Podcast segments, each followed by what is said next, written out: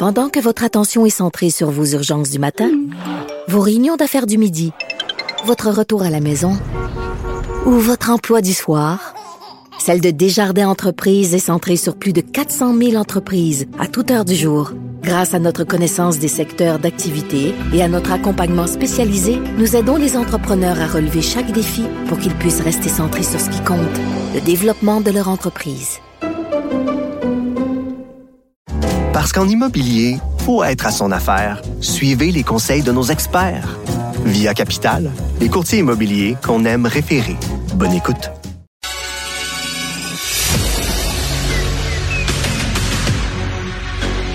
Emmanuel Latraverse. J'ai pas de problème philosophique avec ça. Mario Dumont. Est-ce que je peux me permettre une autre réflexion? La rencontre. Ça passe comme une lettre à la poste. il se retrouve à enfoncer des portes ouvertes. La rencontre, la traverse, Dumont. Bonjour Emmanuel. Bonjour. Alors, euh, point de presse, je sais pas si c'est terminé. On a écouté des extraits tout à l'heure de M. en cours Biden. en ce moment. C'est encore en cours. Euh, Qu'est-ce qui a été annoncé de bon? Ben, ce qui a été annoncé, c'est essentiellement un peu euh, formalisé, je pense, les signaux qu'a envoyé euh, M. Biden dans son très généreux euh, discours. Toute l'idée là, que les États-Unis sont ouverts, qu'on va vraiment travailler main dans la main pour essayer de mettre en place une chaîne d'approvisionnement conjointe pour les énergies vertes. Tu sais que c'est un, de- c'est de mes dada, le IRA, le plan industriel américain, les 400 milliards de subventions pour stimuler une création et le fait de développer des technologies comme les semi-conducteurs, etc., aux États-Unis pour ne plus dépendre euh, de la Chine, ben, la réalité, c'est que le Canada veut une part du gâteau et donc il y avait de grandes craintes que euh, cette politique industrielle soit avant tout protectionniste. Ce qui est intéressant, c'est pas comme si les États-Unis vont mettre de côté leur protectionnisme, mais le signal, c'est que oui, il y a une place pour le Canada là-dedans. Euh, et ça, je pense que c'est, dans mon esprit, c'est le signal le plus important de cette visite-là. C'est sûr qu'on parle de Roxham, c'est sûr qu'on parle de défense, qu'on parle d'Haïti, mais objectivement, il n'y a rien de plus important que la prospérité et la croissance économique future des États-Unis, euh, du Canada, et, euh, et de voir que les États-Unis nous ouvrent la porte euh, parce qu'on on conceptualise finalement que cette, cette, euh, cette alliance stratégique entre nos deux pays euh, doit servir à quelque chose. On a des minéraux critiques, une expertise. Ben ça, c'est vraiment très, très, très important. Puis objectivement, je pense que c'est une des, plus grosses victoires euh, politiques de cette rencontre-là. Ce sont les signaux économiques qui vont avoir été envoyés. Donc, il y a un groupe de travail sur la transformation énergétique pour une durée d'un an qui est mis sur pied. Il y a du travail qui va être fait pour mettre en place une chaîne d'approvisionnement nord-américaine en minéraux critiques. Euh, et ça, c'est ce qu'attendait euh, certainement le milieu des affaires et euh, certainement toute la classe politique, économique ici au Canada. Ça va aussi grandement rassurer, je pense, le premier ministre Legault et son ministre de l'économie, monsieur, monsieur Fitzgibbon. Là. Ouais. Puis, ouais. Effectivement, on avait un peu, on avait un peu négligé le dossier économique dans notre. euh, il y avait tellement d'autres éléments, mais on avait un peu le dossier économique qui était, ou négligé le dossier économique qui était quand même euh, l'élément clé probablement pour les gouvernements là. Oui, c'était les manqueries. L'autre chose qu'on ben, a appris ce matin, là, c'est que y allait, les États-Unis ont toujours tendance à trouver qu'on n'en fait pas assez, avec raison, sur le front de la défense euh, nationale. Il y avait, euh, on attendait donc un engagement de- du Canada de faire mieux et plus vite en ce qui concerne la modernisation de NORAD. On a les détails de ce que ça veut dire. Faut comprendre que le gouvernement a annoncé l'an dernier 4,9 milliards de dollars pour moderniser nos systèmes de radars. Euh, puis après ça, un autre 38 milliards, mais sur 20 ans pour moderniser le reste des infrastructures. Oh. Les Américains, ils disent, écoutez, les amis, là, avec maintenant la menace. Alors, euh, ce qu'on apprend, là, ce qui est confirmé, c'est que le déploiement des, des fameux radars là, dans, dans l'Arctique, au lieu de faire sur une période de six ans, ben, ça va être fini deux ans plus tôt. Euh, donc ça, c'est vraiment c'est le Canada qui répond aux pressions américaines et qui s'engage surtout à euh, dépenser rapidement les 7 milliards de dollars que ça va coûter, mettre en place des infrastructures dans le Nord pour que nos F-35 qu'on vient d'acheter puissent être opérationnels là-bas, parce que c'est beau avoir des F-35, mais d'un, ils ont un seul moteur, ces avions-là, il faut être capable de les ravitailler, de s'en occuper, il faut avoir les infrastructures.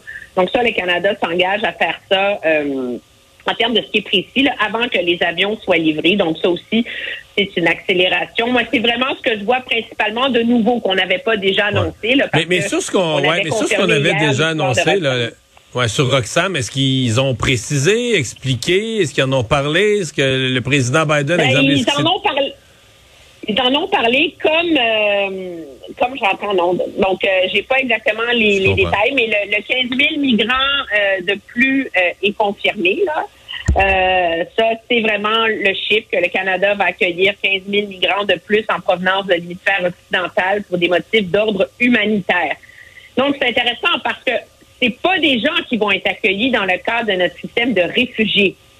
Hein? Parce que des réfugiés, il faut que tu démontres que ta vie, que ta sécurité est en danger. Là, on va accueillir des migrants dans un programme humanitaire parce qu'objectivement, c'est le problème de cette crise des migrations en ce moment.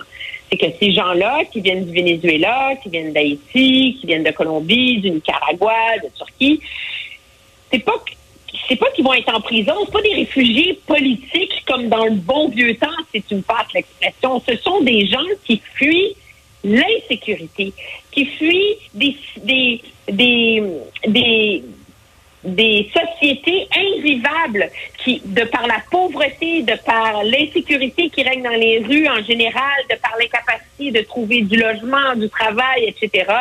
Donc, on élargit d'une certaine façon la classe des gens, des demandeurs d'asile qu'on va reconnaître ici au Canada avec un programme de 15 000 d'entre eux qui seraient accueillis pour des motifs d'ordre humanitaire.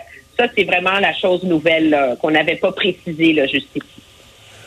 En terminant, Emmanuel, euh, bon, euh, voilà pour les annonces et les éléments de contenu. Euh, il y a un petit imbroglio. Je pense pas qu'on va être en mesure de le démêler. Je dois avouer que moi, ça m'énerve sincèrement d'avoir à commenter ça parce que je, je comprends pas qu'on en arrive là. Puis je, je, suis pas le juge Salomon quand on dit des versions contradictoires, mais Pierre Poilievre ne sera pas vraisemblablement au grand dîner d'État ce soir à l'honneur du président Biden. Euh, du côté de Justin Trudeau, on laisse entendre les chefs des partis d'opposition étaient invités. À preuve, M. Blanchette, M. Singh et Mme May y seront. Euh, seront à table ce soir, seront dans le grand dîner. Et euh, Pierre Poilievre donc, aurait dit non. Donc, et là, du côté de Justin Trudeau, on, comment dire, on coulait aux médias l'idée que vous voyez, là, il vient même pas, vous voyez ce qui est comme leader et tout ça.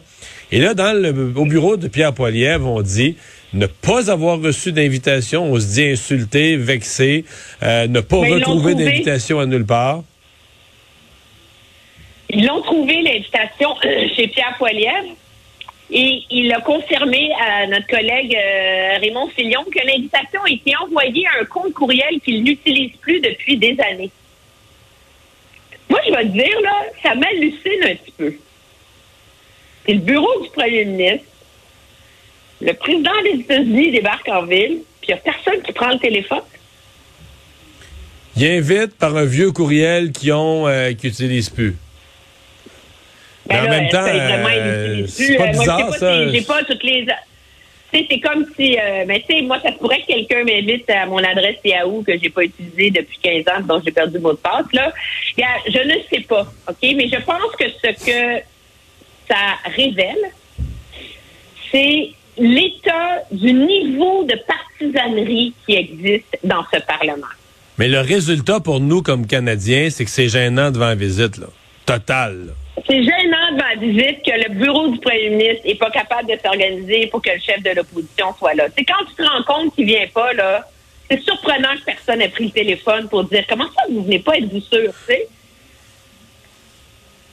c'est comme s'il était content qu'il aille pas parce que ça permet de le planter, de dire qu'il y a une mauvaise foi, puis qu'il mais je sais ben, pas. Euh, puis là, là, mais là, il est trop tard pour corriger ça. Monsieur Poliev pourrait pas euh, se libérer dernière minute puis euh, cirer ses souliers puis y aller, non? Trop tard? Ben ça, je pense que oui, mais est-ce que les plans de table sont faits? Est-ce que je écoute, c'est absolument c'est absolument hallucinant là comme comme comme situation. Je trouve ça je trouve ça très malheureux, je trouve ça très cheap. Puis je trouve ça, euh, je trouve ça gênant. C'est pas sérieux. gênant, c'est le euh, mot.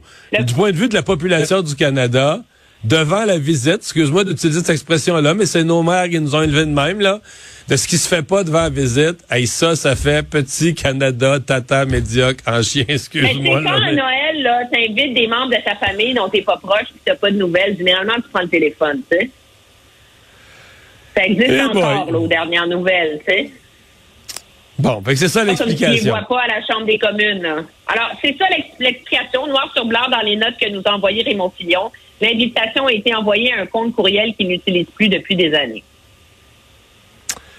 Bon, bon, on va essayer de digérer cette explication. Emmanuel, bonne fin de semaine. Merci beaucoup. Très bien, au revoir.